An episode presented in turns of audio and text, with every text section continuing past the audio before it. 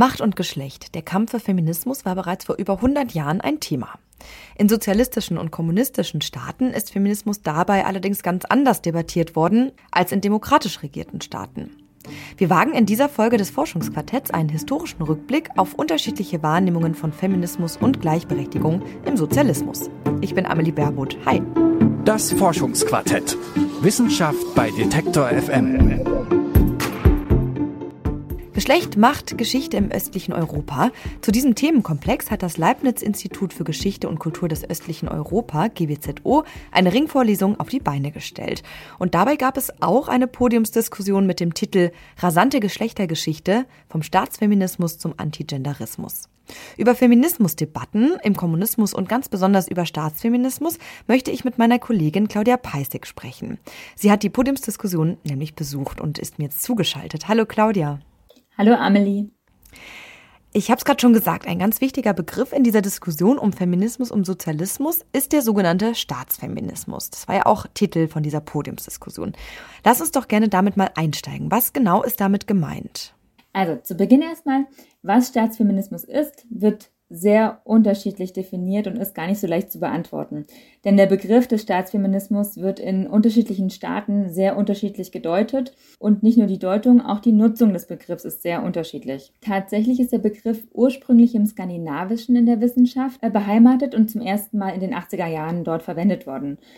Theresa Kulavik ist Professorin für Gender Studies an der Södertörn University in Stockholm und sie hat erzählt, dass der Begriff aus der Interaktion zwischen Staat und Frauen entstanden ist. Der Begriff kommt von Helga Hernes. Und Helga Hernes war eine Norwegerin. Und das war diese Diskussion über den Wohlfahrtsstaat und Frauen und Geschlecht, der in den 80er Jahren so richtig losgegangen ist. Und ich glaube, daher kommt's. Ja, Helga Hernes war eine norwegische Politologin und auch Politikerin und sie hat den Begriff des Staatsfeminismus Ende der 80er Jahre entwickelt. In Skandinavien wurde er benutzt, um die staatliche Unterstützung von feministischen Bestrebungen zu bezeichnen. Und das wurde dort als etwas sehr Positives wahrgenommen. Mit der Zeit wurde der Begriff Staatsfeminismus aber auch für Feminismus in sozialistischen Systemen angewendet und damit hat er gerade für westliche Staaten eine ganz andere Deutung bekommen. Mhm. Und welche Deutung war das? Naja, Theresa Kulawik, die wir gerade schon mal gehört haben, die hat das so beschrieben. Der schwedische Kontext war ja der, dass der Staat was Positives war. Und das war in Westdeutschland nicht so. Für Feministinnen war der Staat kein Freund. Es war eher ein Feind. Die westdeutsche Frauenbewegung hat ein anderes Verhältnis zum Staat gehabt. Und da ist es ja dann spannend, dass die DDR-Frauen in gewisser Weise, auch die Feministinnen, die nach dem Fall der Mauer aktiv waren und, und, und mobilisiert haben, in vielerlei Dingen dann eher positiv auf den Staat sahen. Und was die westdeutschen Feministinnen sozialistischen Staaten eben vorgeworfen haben, ist, dass der Staat nicht wie etwa in Schweden schaut, wie man Frauen unterstützen kann und damit auch die Gesellschaft fördert, sondern dass der Staat propagandistische Werkzeuge unter dem Deckmantel des Feminismus für seine Zwecke nutzt. Diesen Punkt hat eben auch Anna Adwinska betont. Sie ist Juniorprofessorin für slawistische Literaturwissenschaft und Direktorin des Zentrums für Gender Studies der Universität Leipzig was die erste Welle der Feministinnen nach der Wende, sozusagen, welche Narrative produziert wurden. In Sozialismus gab es keine Frauenrechte. Im Sozialismus war die Frau quasi unterdrückt und in Machtstrukturen gefangen. Und erst jetzt sucht man nach anderen Genealogien. Und welche neuen Genealogien das sind, dazu kommen wir dann später nochmal zurück. Zunächst aber lässt sich einfach mal festhalten, es gab das westliche Narrativ, dass Frauen im Sozialismus selbst gar nicht feministisch waren, sondern eben dem Staatsfeminismus unterlegen waren. Und dass dieser Feminismus des Staates quasi nur für Propagandazwecke da war. Okay, ich verstehe. Es geht also um so das Klischee einer vermeintlich emanzipierten Frau aus dem Osten, die es aber eigentlich gar nicht ist. Und damit bezeichnet der Begriff Staatsfeminismus dann natürlich etwas eher Negatives. Gleichzeitig wird dabei ja auch die Perspektive der Frauen selbst aus sozialistischen Ländern komplett übergangen. Jetzt interessiert mich natürlich auch so ein bisschen, was ist denn eigentlich dran an dieser Erzählung oder vielleicht auch an diesem Klischee? Also wie war das denn mit dem Feminismus in sozialistischen Regimen? Also wir können ja einfach mal das Beispiel der DDR aufgreifen. Gleichberechtigung in Ostdeutschland war ja auf jeden Fall ausgeprägter als im Westen Deutschlands. Allerdings muss man dazu sagen, dass die DDR das Selbstverständnis von Gleichberechtigung schon hatte, in dem quasi alle Frauen arbeiten konnten. Und das war ja in der DDR dann auch der Fall. Sie hatten ja die Möglichkeit. Und tatsächlich wurden aber Frauen als Arbeitskräfte ganz dringend auch benötigt. Das heißt, der Staat muss es irgendwie so hinbiegen, dass Frauen auch arbeiten konnten und haben damit natürlich Wege und Mittel geschaffen, damit das funktioniert und damit eben eine vermeintliche Gleichberechtigung besteht, weil nämlich eben zum Beispiel die Frauen haben wesentlich weniger Geld verdient als Männer. Und der Feminismus war also teilweise mehr Propaganda als Realität. Okay, also man könnte sagen, doch so ein bisschen mehr Schein als Sein?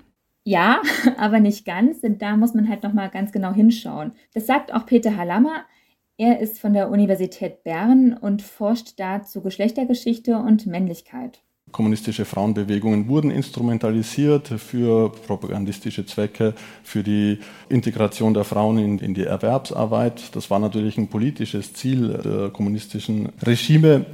Aber Frauen in sozialistischen Ländern und eben auch die Frauenbewegungen, feministische Bewegungen hatten natürlich auch eine gewisse Agency, hatten natürlich eine gewisse Handlungsmacht in diesen Regimen. Und deswegen glaube ich, dieser Begriff Staatsfeminismus läuft vielleicht eher Gefahr, diese feministischen Bewegungen und Forderungen eigentlich zu diskreditieren, indem man sie zu nah an den sozialistischen Staat rückt.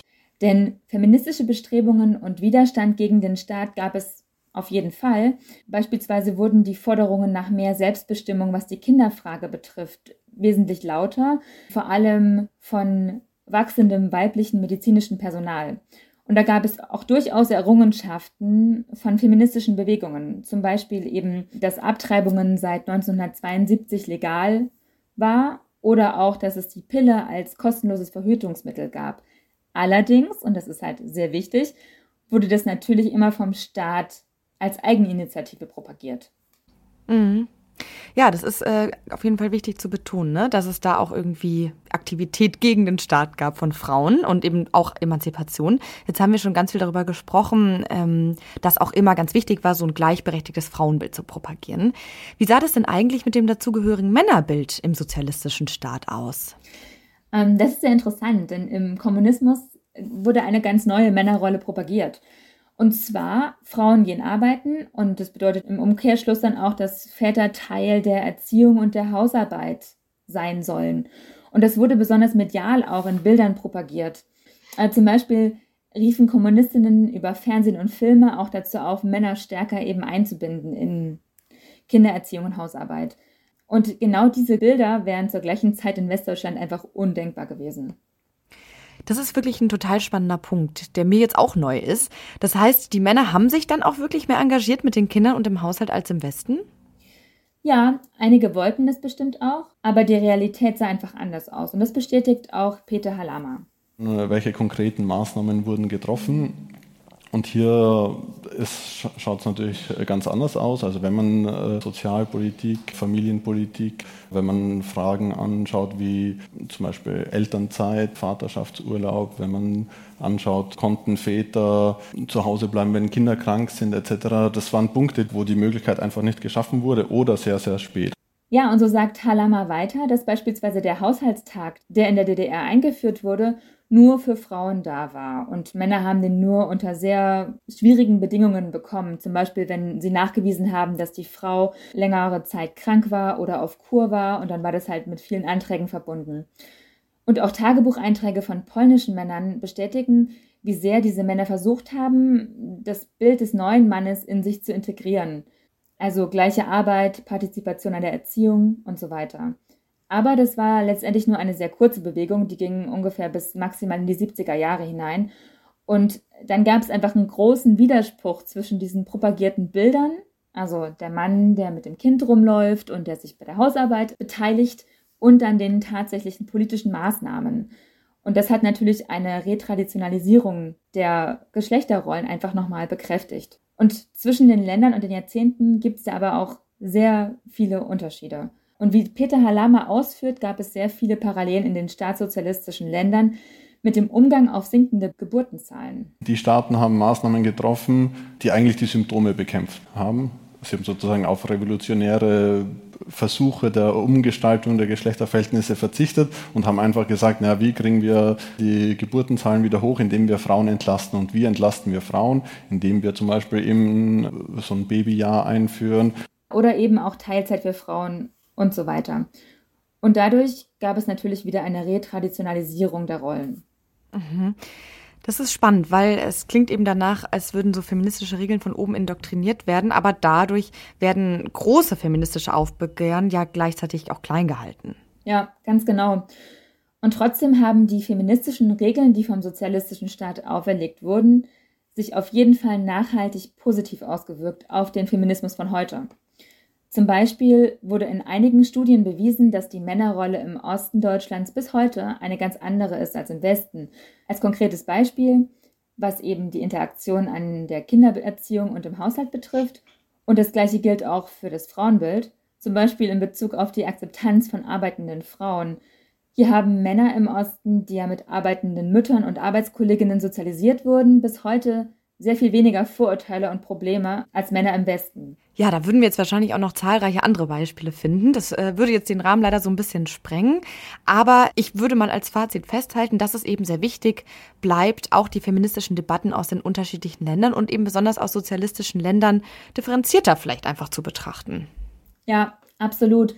Und das hat auch Anna Adwinska nochmal betont. Es ist an der Zeit anzuerkennen, dass auch ein sozialistischer Staat möglicherweise ein paar Errungenschaften für Frauen errichtet hat. In Polen zum Beispiel Abtreibungsrecht, was man nach der Wende nicht hatte. Also ich bin weit davon entfernt, jetzt die sozialistische Vergangenheit zu idealisieren. Aber ich wünsche mir, dass man diesen Schritt wagt und nicht nur die untere Perspektive betrachtet. Also durchaus ist es wichtig zu zeigen, welche Handlungsräume überhaupt Frauen in Sozialismus hatten. Denn trotz aller Repressionen hat es eben auch feministische Errungenschaften in sozialistischen Ländern gegeben. Und auch die Frauen selbst hatten durchaus eine gewisse Handlungsmacht. Ja, das ist ein ganz wichtiger Punkt, der, glaube ich, deutlich geworden ist jetzt in unserem Gespräch und auch ein schöner Appell für den Abschluss. Claudia, ich danke dir für diese Einblicke in die Podiumsdiskussion. Sehr gerne. Wenn euch das Thema interessiert, dann gibt es mehr Informationen dazu und auch zu der Ringvorlesung auf der Website des Leibniz-Instituts für Geschichte und Kultur des östlichen Europas GWZO unter leibniz-gwzo.de. Und wenn euch der Podcast gefallen hat, dann abonniert uns doch gerne und erhaltet jede neue Folge direkt in euren Podcast-Feed. Mein Name ist Emily Berbot. Das war's mit dem Forschungsquartett für diese Woche. Ich freue mich auf nächsten Donnerstag, da machen wir hier weiter. Bis dahin. Das Forschungsquartett. Wissenschaft bei Detektor FM.